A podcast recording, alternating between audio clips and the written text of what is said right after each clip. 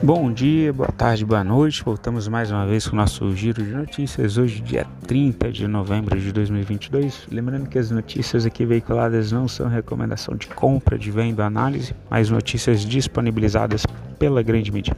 Petróleo Brent, que é referência para Petrobras, que é, subindo 0,65, sendo negociado a 78 dólares e 71 cents e com perspectiva de que a OPEP venha a cortar a produção em 2 milhões de barris por dia. Então isso aí deve dar alguma segurada no preço de petróleo. Lembrando sempre quando o preço do petróleo chega ali a 80 dólares, ou para infelicidade do Biden, a OPEP se reúne e aí eles projetam ali um corte na produção para tentar segurar o preço do barril. O petróleo WTI com uma alta de 1.05 sendo negociado a 83 dólares e 90 cents e o minério de ferro em Dalian com uma alta de 0,32, sendo negociado a 107 dólares e 98 centes.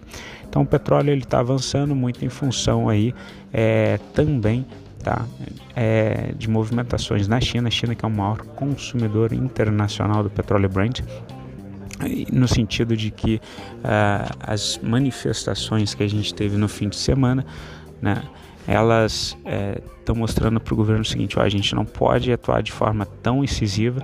O governo central da China fez um chamado para os principais cantões, para os principais distritos, para eles atenuarem a forma em que eles estavam chamando a atenção dos manifestantes, da forma que eles estavam batendo os manifestantes.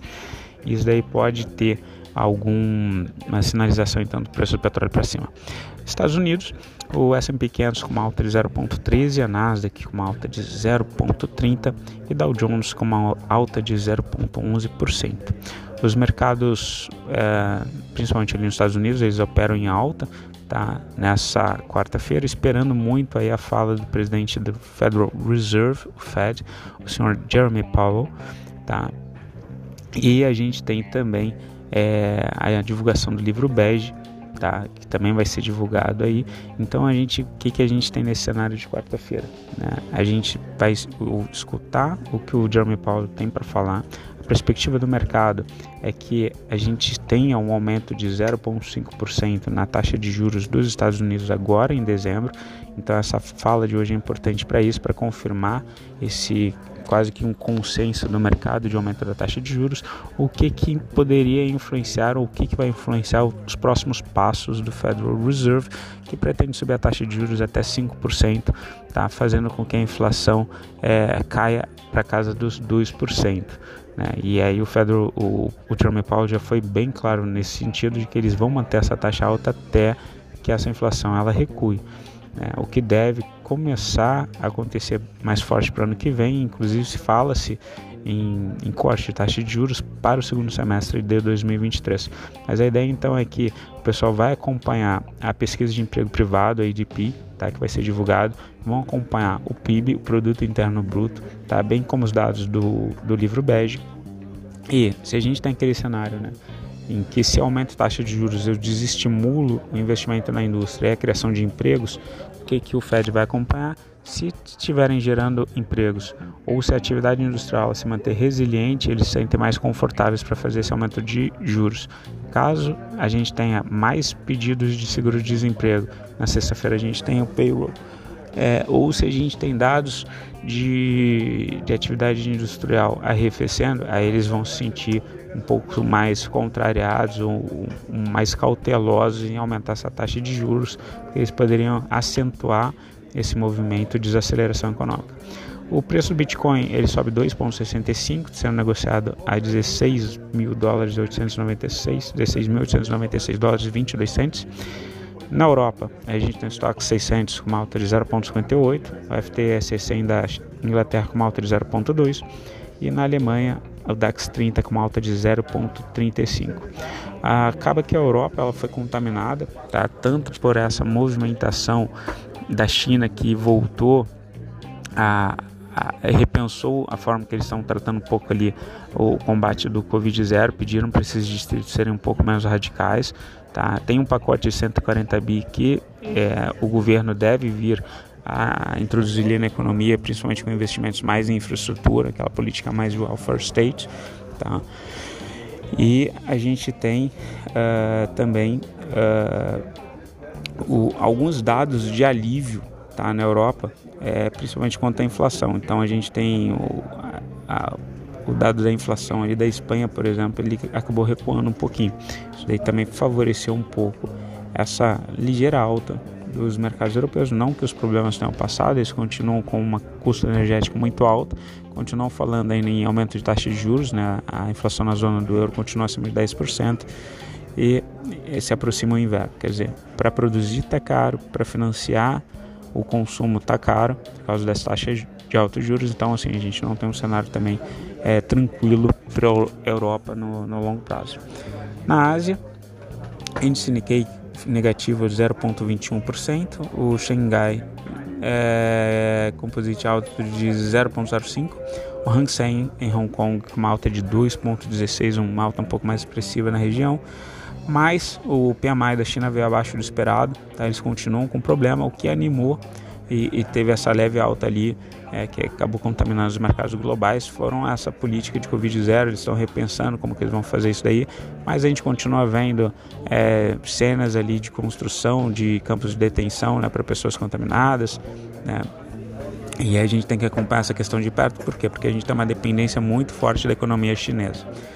Já no Brasil, o Ibov teve uma alta de 1,96%, fechou em 110.909 pontos, e o dólar teve uma alta de uma queda de 1,46%, fechando em R$ 5,28, tá? O que que teve de animação para o mercado ontem, que o mercado fez um movimento de alta, foi tanto a questão de a gente provavelmente ter o Alckmin tá, como representante da Fazenda, como passando o Haddad para planejamento. Então ele não chegaria para a economia. Isso daí, de certa forma, animou o mercado. A gente teve uma notícia também ontem de que o TSE estaria antecipando a diplomação do Lula, do Lula tá? Isso daí é, daria a ele a, o foro privilegiado de forma antecipada, tá? A gente não entende muito o motivo do porquê, Uh, e a gente teve movimentações positivas também decorrentes da PEC. Foi apresentada a PEC e com ela a gente tem um plano ali de 198 bi fora do teto em 2023, tá sendo que 175 bi eles vão para o pagamento de 600 reais do benefício do Bolsa Família, tá? É, temos também é, as principais ações ligadas à mineração, a Vale, a CSN, a Semin CSN controla a SEMIN, todas elas fizeram esse movimento mais positivo é, em função ali do governo chinês flexibilizar as restrições tá, antes do esperado, então isso acabou animando o mercado brasileiro. Então a gente teve Alckmin para a economia, a gente teve a PEC, vai ter muito embate ainda, né? O PT ele não tem maioria ali no Congresso para as aprovações, vai ser uma negociada, negociação muito apertada para eles, mas a gente teve China com essa flexibilização ali da, de como eles vão tratar essa política do Covid zero, que acabou animando o, as mineradoras, a gente tem um pacote de 140 bi ali de investimento em infraestrutura, então isso daí acabou puxando o mercado para baixo. Lembrando que os estrangeiros estão bem mais comprados no mini índice do que no mini dólar, tá? Eles estão com cerca de 150 mil contratos no mini índice na ponta compradora contra 60 mil do, do mini dólar.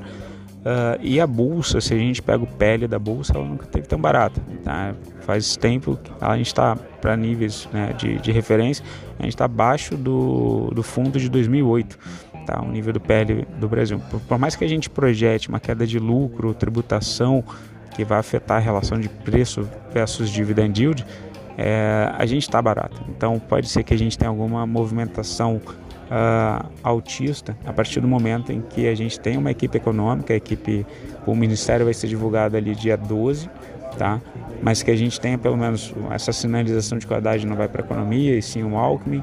É, e, e, e, também com a ideia de que o PT vai ter muita dificuldade de aprovar as medidas que eles quiserem, aquelas mais radicais, né, de tipo é, de, de diminuir o poder do exército e ter uma força paralela, ter um, um congresso popular é, paralelo para definir onde que vão ser aplicados os gastos públicos, que nem o Lula falou em campanha, né, todas aquelas é, tributação sobre grandes fortunas que acabou levando à saída de patrimônios, por exemplo, em outros países como na França, que é, em 2012 eles tentaram tributar as grandes fortunas e foi um terror isso para a arrecadação francesa, porque os grandes é, bilionários e grandes empresas acabaram mudando suas sedes fiscais para outros países e isso fez com que eles revissem essa tributação sobre grandes fortunas em 2017. Então tem muita água para rolar, tá bom? Pessoal, fico por aqui. Desejo vocês uma excelente semana. Qualquer coisa, entre em contato. Beijos, tchau, feito.